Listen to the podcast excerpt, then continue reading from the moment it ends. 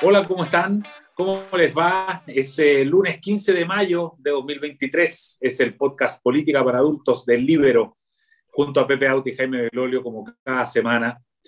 Bueno, ha pasado ya, han pasado ocho días desde la elección, tiempo suficiente para que nos demos cuenta un poco de cómo ha evolucionado todo esto. Es muy importante la primera semana. Yo en el podcast de anoche a la Red Libero les recordaba que eh, después de la, la última vez que se enfrentaron, Gabriel Boric y José Antonio Cast, que son los dos líderes que han quedado, de acuerdo con las encuestas, ¿no? que han quedado en el país, en la política en este minuto.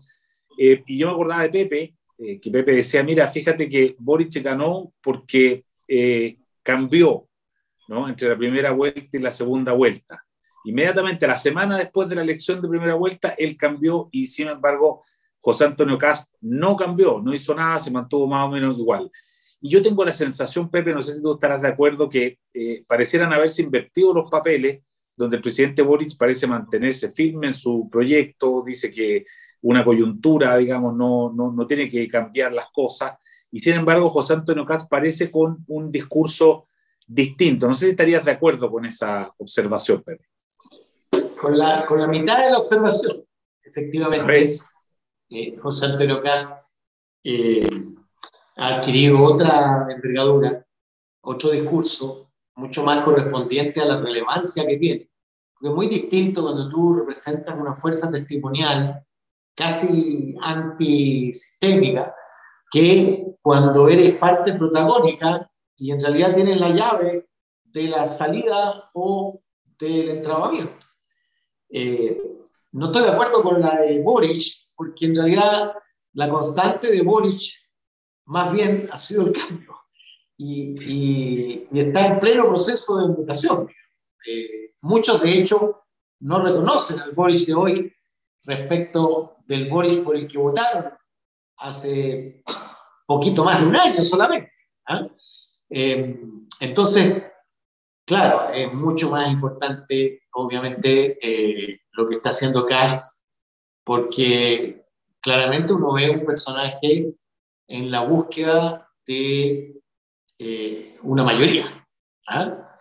Eh, él tiene conciencia de que ni siquiera un tercio te sirve para ponerte en la línea de eh, la administración del poder. ¿ah? Y yo creo que terminó la fase de acumulación de fuerza y pasó a la fase de construcción de mayoría. Y, eso significa otros, otro despliegue, otro tono.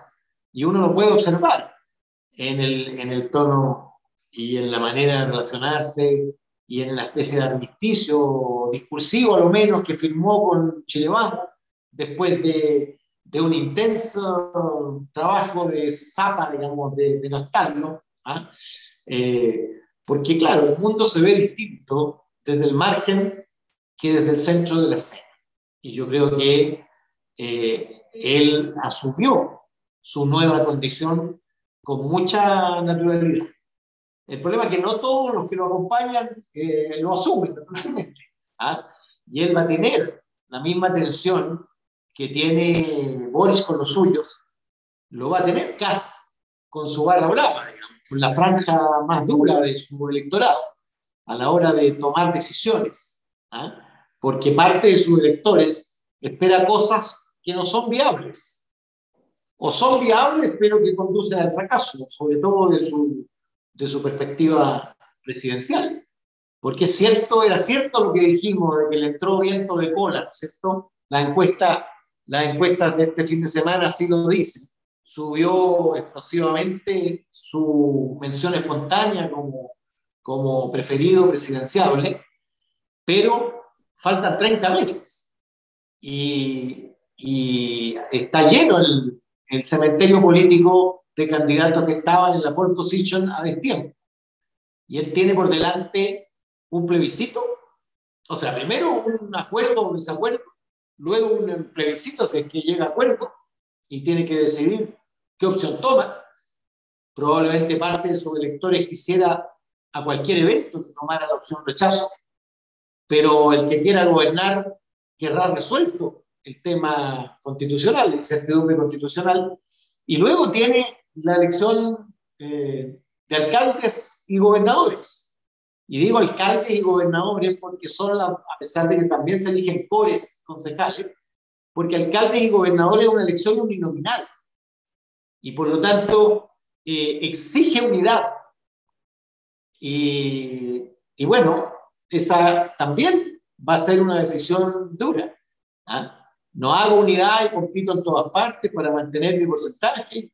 Hago un pacto por omisión, eh, establezco primaria, hago una negociación de una lista única de alcaldes y de gobernadores, eh, lo que significa en la práctica posponer la carrera, la prueba de fuerza presidencial, pero al mismo tiempo mostrar que eh, la oposición se pone en perspectiva presidencial, porque tú bien sabes que desde el 2004 hasta ahora, el que ha ganado la elección de alcaldes gana la elección presidencial.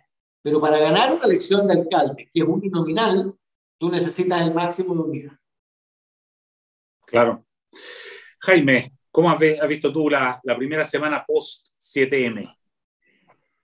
Eh, yo me acuerdo que la, eh, conversábamos que 7M también suena como CTM, dependiendo eh, cuál haya sido el resultado para quién, ¿no? Porque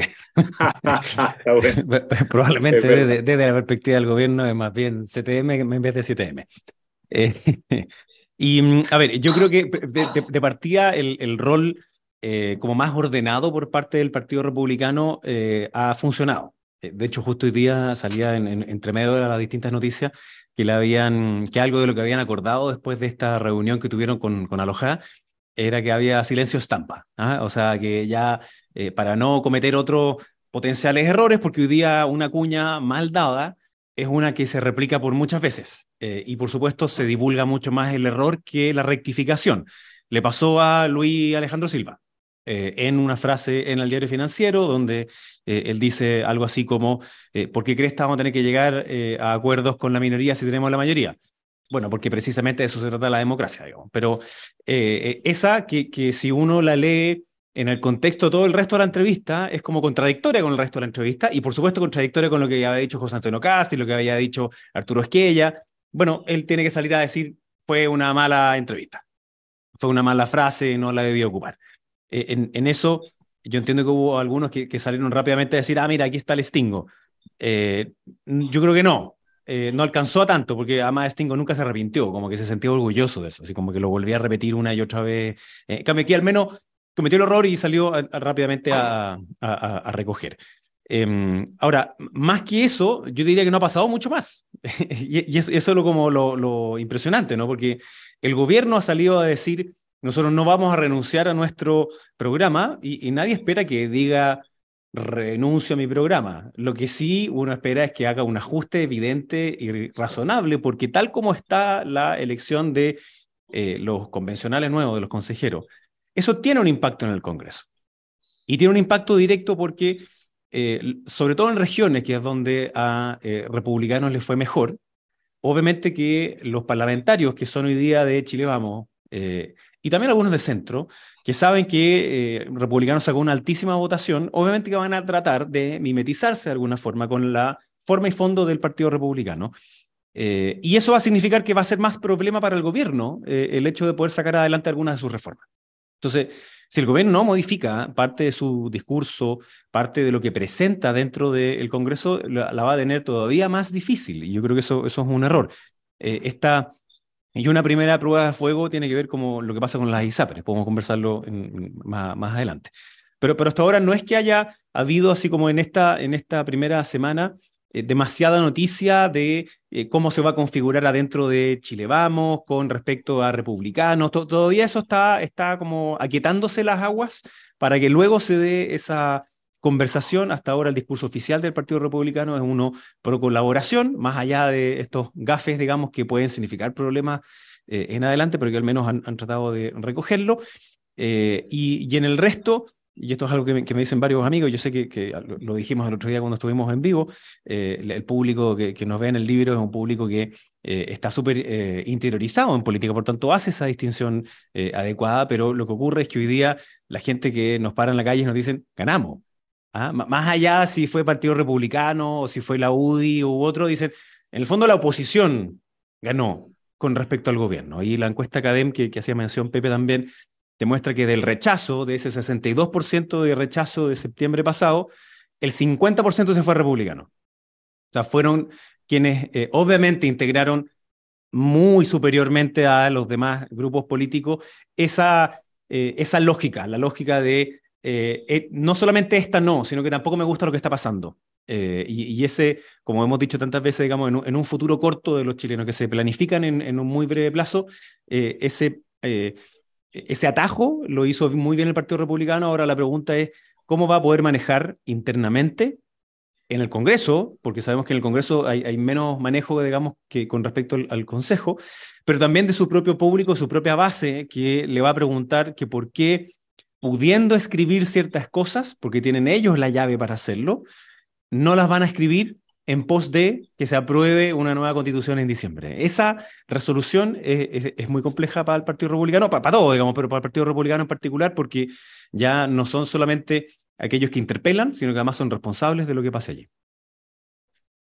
Bueno, eh, Jaime, tú, tú pones sobre la mesa el otro tema eh, del día, ¿no? que tiene que ver también con, con todo este proceso, que, que, es el tema de la ISAPRE, a propósito de que se aprobó hoy día en comisión un proyecto de ISAPRE alternativo distinto al del gobierno, con lo cual me imagino que a algunas personas le, se le habrá producido en el gobierno, en el oficialismo, un, una, eh, un cierto escalofrío eh, de recordar esta especie de parlamentarismo de facto que le tocó vivir al, presidente Piñera después del 18 de octubre, en que al, verse sin poder, finalmente es, el Parlamento el que, el que, que, toma la agenda. Y, hoy día ocurre esto, ¿no? Eh, justo una semana después de la elección, que el, el, el, Congreso de alguna manera se hace cargo del tema ISAPRE eh, en un proyecto que pareciera tener más apoyo que el del propio gobierno. Pepe, ¿hay un riesgo de parlamentarismo de facto, tu juicio o no? Bueno, estamos en eso hace ya mucho rato. La segunda mitad del gobierno del presidente Piñera estuvimos en eso. Y estuvimos en la práctica sin constitución, en el sentido de que se transgredió la constitución primero por el Congreso, luego hasta por el propio Tribunal Constitucional, ¿ah? que, que no acogió a tramitación un recurso porque la gente tenía necesidad del 10%. Claro. ¿ah? Es decir, eh, eh, esa es una de las motivaciones, entre paréntesis, de eh, hacer una nueva constitución, que sea no solo respetable, sino que respetada. ¿ah? La constitución actual, en verdad, no ha sido respetada hace bastante rato, y en particular respecto del rol del, rol del Parlamento en su relación con, con el Ejecutivo. Ahora, yo lo que creo en relación al tema de, de ISAPRE es que eh, el gobierno encontró, si tú quieres, una herramienta de popularidad. ¿ah? Porque tú bien sabes, las ISAPRE junto con las AFP son las entidades más populares, lo decía la academia el otro día, que no es común a todo el empresariado, de hecho las mineras están eh, después de los carabineros y las universidades, eh, pero las ISAPRE estaban justo antes de las AFP en el fondo de la tabla. Y luego la ilusión, porque es una ilusión, de recibir un dinero directo, es como equivalente al retiro. Dinero que la gente espera sea fresco, en fin, porque la gente no lee las letras chicas que dice que, que es en prestaciones y es en tiempo largo, en fin, eh, pero el salvataje a las ISAPRES es impopular. Y por lo tanto, lo que hace el gobierno es trasladarle a la oposición el salvataje a las ISAPRES. Y probablemente el gobierno, comillas, termine cediendo, porque sabe que si se impusiera su, su tesis y su proyecto de ley corta, eh, probablemente generaría una crisis. Y no me refiero a la crisis de las ISAPRES. Me refiero a la crisis sanitaria, el desborde, el descontrol. Ya tenemos el descontrol migratorio, el descontrol del orden público. Imagínate tú agregarle un cierto descontrol de la capacidad de atención eh, esto es dramático. No sé si leíste, es dramático, puede ser dramático para miles y decenas de miles de personas. No sé si leíste la carta de Uga Weinstein, de Eugenia Weinstein. ¿ah? Sí, claro. Eh, Hoy, el Mercurio, sí. Que dice cuál es su. Está muy bien la ética de la cuestión, pero, pero, pero ¿qué hago yo con mi cáncer? ¿Ah? Claro, eh, Enfermedad, eh, ¿cómo se dice? Previa. ¿Ah? Preexistente. Preexistente. y por lo tanto, ¿quién, ¿quién, me acoge? ¿Quién me va a resolver el problema si, si desaparece mi sangre? entonces, yo creo, fíjate, que al final el, gobierno está haciendo un gallito algo ficticio. ¿ah? Eh, probablemente sea para una solución más parecida a la que proponía el Ministerio de Salud, porque convengamos que este fue un debate dentro del gobierno, había una propuesta de salud que era muy distinta a la que finalmente se envía al Congreso, y yo creo que la que se envía al Congreso tiene mucho de recuperación de popularidad y de iniciativa en un contexto postelectoral. ¿ah? Es decir, me dieron un segundo, una segunda bofetada. Eh, bueno, y me levanto y, pongo a la, además pongo a mi adversario en una situación compleja. ¿ah? Eh, lo del royalty también tuvo un sentido parecido respecto al republicano, porque te aseguro que el 35% que votó por republicano no votó pensando que se iban a oponer a, aumentar el aporte de la minería del cobre a las comunas y las regiones. ¿ah? Entonces, eh, el gobierno además intenta eh, dividir a la, oposición en una oposición democrática y una oposición, comillas, no democrática. Eh, lo que finalmente si la oposición cayera en ese juego, eh, creo yo sería el, fin de Chile ¿Ah? Es decir, si creyera que eso le puede dar crédito, creo que sería el fin de Chile Lo que tiene que intentar hacer Chile es eh, recuperar el protagonismo. ¿Ah? Porque fíjate que, eh, no sé si viste la cadena, pero casi uno de cada dos votantes de republicanos votó por republicano pensando en mano dura la delincuencia y el narcotráfico. Claro. No pensando en qué constitución hace, ni pensando en las ideas de un supernumerario. Probablemente si la gente hubiera conocido las ideas del supernumerario, muchos probablemente no habrían votado. ¿Ah? Eh, pero votan por una urgencia y una cuestión que, de, algún modo se superpone al resto. Pero en la medida que van apareciendo los nuevos debates, eh, tú puedes ir perdiendo electores. Y, y, yo creo que ese es el intento del, es el intento del gobierno. Pero creo que va a terminar en, en, una solución, porque, porque también está el vértigo de la crisis. En el caso de claro. Así es. Jaime, el, tema de la ISAPRE. A ver, yo creo que tenemos distintos planos de problemas, ¿no? Pepe mencionó algunos de ellos. Em, yo me voy a atrever a otro, eh, porque como esto es política para adultos, podemos hacerlo. Eh, y es que las Cortes, y particularmente la Corte Suprema, eh, no tiene dentro de sus atribuciones hacer políticas públicas. Sin embargo, en este caso lo hizo. No es primera vez, lo he hecho antes. Esa es una de las razones por las cuales yo también creo que necesitamos eh, cambiar la actual constitución a una que sea aceptada, aceptable, como dice Pepe, ¿no? Eh, porque eh, una cosa es un fallo, que había una inaplicabilidad por inconstitucionalidad en la tabla de factores, por cierta discriminación, pero otra cosa distinta es que diga ciertas políticas públicas en cómo se sube, qué se sube, cuánto se sube, qué se baja, digamos. Eso, eso ya no le corresponde, en mi opinión, a la Corte Suprema. Sí le corresponde a eh, el Ejecutivo, le corresponde al Parlamento. Eh, tendría que ser una ley. Entonces, el gobierno tiene un problema porque, por supuesto que no puede decir esto que yo acabo de decir y decir, vamos a cambiar entonces la ley para que el fallo sea diferente. Además que el fallo ya es lo que es y no puede ser distinto, el gobierno lo que le toca es simplemente acatar eh, los fallos que se están haciendo. Pero como bien dice Pepe, el proyecto que ellos envían es producto de una discusión interna en donde algunos de los, de los muchachos y muchachas que están ahí adentro, me tocó conocerlos además cuando yo era diputado en la Comisión de, de, Salud, creían en la tesis del Big Bang en materia de salud. Y esto significa que cayeran completamente las ISAPRES para que todas las personas se fueran forzadas a FONASA. Y entonces solo allí eh, iba a poder tener más dinero FONASA para atender a toda esta población y, después el Estado iba a poder comprar prestaciones a eh, las entidades privadas que quedaran eh, sobreviviendo. Por supuesto que esto es una ilusión gigantesca, no, no, no quiero entrar en, en, en, mucho detalle, pero entre otras razones porque el 7% de cotización obligatoria en materia de salud hacia las ISAPRES, el 4% se va a pagar las licencias médicas, por tanto queda solo un 3%. En cambio, de FONASA, lo que cotizan las personas es casi el 7% completo, es para la licencia. Ha bajado un poquitito en el último tiempo, sin embargo, esto quiere decir, tal como decía el caso Pepe, digamos, de quien escribía en, en, en el Mercurio, para las personas que tienen preexistencias, para las personas que tienen enfermedades crónicas, para las personas que han necesitado mucho más, por ejemplo, de la ISAPRE, esas personas van a estar obligadas a irse a FONASA y FONASA no va a tener ninguna capacidad de poder atenderlos a la velocidad que se requiere.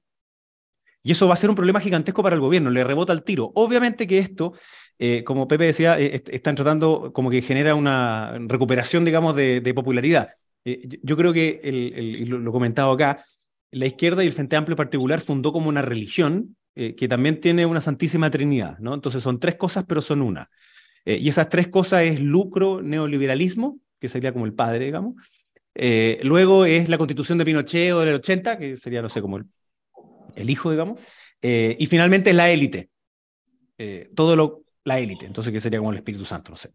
Y, por tanto, no, que en verdad el Espíritu Santo sería como el lucro. Entonces, esas tres cosas en verdad son, son por separado, pero son conjunto. Y aquí las ISAPRES para ello es las tres cosas en simultáneo. E, es una ofensa a esa religión en simultáneo, ¿no? A lucro eh, y neoliberalismo por un lado, porque lo tiene. Segundo, eh, que es algo que viene de la libertad de elección a partir de la constitución del 80. Y tercero, según dicen ellos, porque aquí se atiende la élite. Ahí tiene un problema grave porque eh, una cosa es, es, la ISAPRE en sí, que no además eh, es solamente de eh, élite, una casi la mitad de las personas que están en, en, en ISAPRE solo cotizan el 7% porque es a través de su trabajo. Luego hay una relación que a los cuales ellos no, no les gusta ver, digamos, pero sin las ISAPRES no existe la infraestructura hospitalaria clínica privada. No, no, no da. Entonces ellos suponen que al echarse las ISAPRES, entonces van a seguir subsistiendo las clínicas y la atención y van a poder comprarlas con poder monopólico desde el Estado. Esa suposición, que está plasmada de alguna manera en el proyecto de ley, no da. Eh, entonces cuando aparece eh, en el Senado y, y, le enmiendan esa plana, por supuesto que se pone nervioso. Eh, y ahí yo creo que la, la vocera se equivocó en la manera que le contesta el presidente del Senado, porque eh, parece como vulgar la respuesta, ¿no? porque el, presidente del Senado, Coloma, dice, esta es una alternativa que no flota. Eh, no voy a repetir exactamente lo que dijo la vocera, lo pueden buscar, digamos, pero, pero, pero se, va a entender de una manera que, no es adecuada porque eh, dice, bueno, ¿y, ¿y, qué? Entonces la impunidad dice otra cosa digamos. Pero, pero no, no, bueno, en verdad esto es política para adultos. Entonces dice, bueno, ¿qué es lo que le flota al senador? ¿Ah? Eh, y, y, es acaso la claro. impunidad? Entonces no, no, no, no es. Entonces obviamente que ahí hay un, hay un error en la forma en la cual eso se, se expresa, porque eh, no tiene que ver solamente con lo que le pasa al senador o no, sino que es cuál es el, la crisis que se puede generar a partir de la caída de eh, las ISAPRES, particularmente para aquellas personas que están enfermas, y que el costo de esto es, es costo de vidas. Eh, entonces no es una cuestión baladí, digamos, no es algo que se pueda tomar así como así, pero el gobierno se demora mucho en tomar una posición porque entre ellos tienen muchas diferencias y entonces toman una completamente subóptima. Así que va a haber un enfrentamiento, llamémoslo así, entre el Parlamento y el gobierno, sin lugar a duda. Los culpables, digamos, están puestos en, en las ISAPRES, como dice Pepe, además, con este eh, retiro de fondos que, no es de tu cuenta corriente, además, sino que es la promesa de que vas a recibir en, la media un millón y medio. Bueno, hay muchas personas a decir, excelente, la, la, la, recibo. ¿Qué pasa con la ISAPRE? Bueno, después veremos, digamos. Pero hay otros que ya saben que eh, eso es, es, incompatible. O sea, si el patrimonio son 400 millones de dólares de la ISAPRE y la deuda son 1.400 millones de dólares, bueno, no, no, no da. No, no, no flota, como diría no flota. el senador Coloma. Oye, Pepe y Jaime, muchas gracias de nuevo por, eh, por eh, un lunes más de política para adultos muy interesante. Creo que los dos grandes temas quedaron puestos y analizados, así es que seguimos aquí observando la realidad y nos encontramos el próximo lunes aquí en Política para Adultos. Oye, me faltó un dato para terminar. Justo en esta misma fecha, 15 de mayo, de hace dos años atrás, la derecha sacaba un 20,7% en las elecciones para constituyentes. Dos años después fue un 57%. Mira, mira la efeméride que tiene grabada Jaime. sí, la sufrí, la sufrí, así que me acuerdo. ya, gracias Pepe, gracias Jaime. Déjame despedirme con una otra frase. Tú dijiste los protagonistas, los protagonistas de, de noviembre del 21 fueron naturalmente Boris y Cast. Y yo creo que los protagonistas indispensables del acuerdo para que se apruebe una nueva constitución son los mismos. Y si, no participa, y si no participa alguno de ellos, no habrá nueva constitución. Oye, y, y, y, todo esto, y, y, parece que la cosa parte bien, porque si te fijaste, el sábado en la entrevista en la tercera de José Antonio Cast, dice que lo llamó el presidente para felicitarlo esa noche.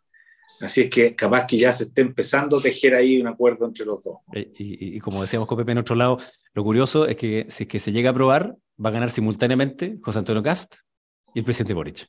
Y eso sí que es raro que se pueda dar. Mira, mira qué buena. Oye, dejamos lo mejor para el final, como pueden ver. Excelente. Está bien. Bien, pues. El partido no termina hasta que termina. Ya, que esté muy bien. Hasta el próximo lunes. Chao, chao. Goles en el minuto 92. ¿Ah? el libero. La realidad como no la habías visto. Haz que estos contenidos lleguen más lejos haciéndote miembro de la red Libero.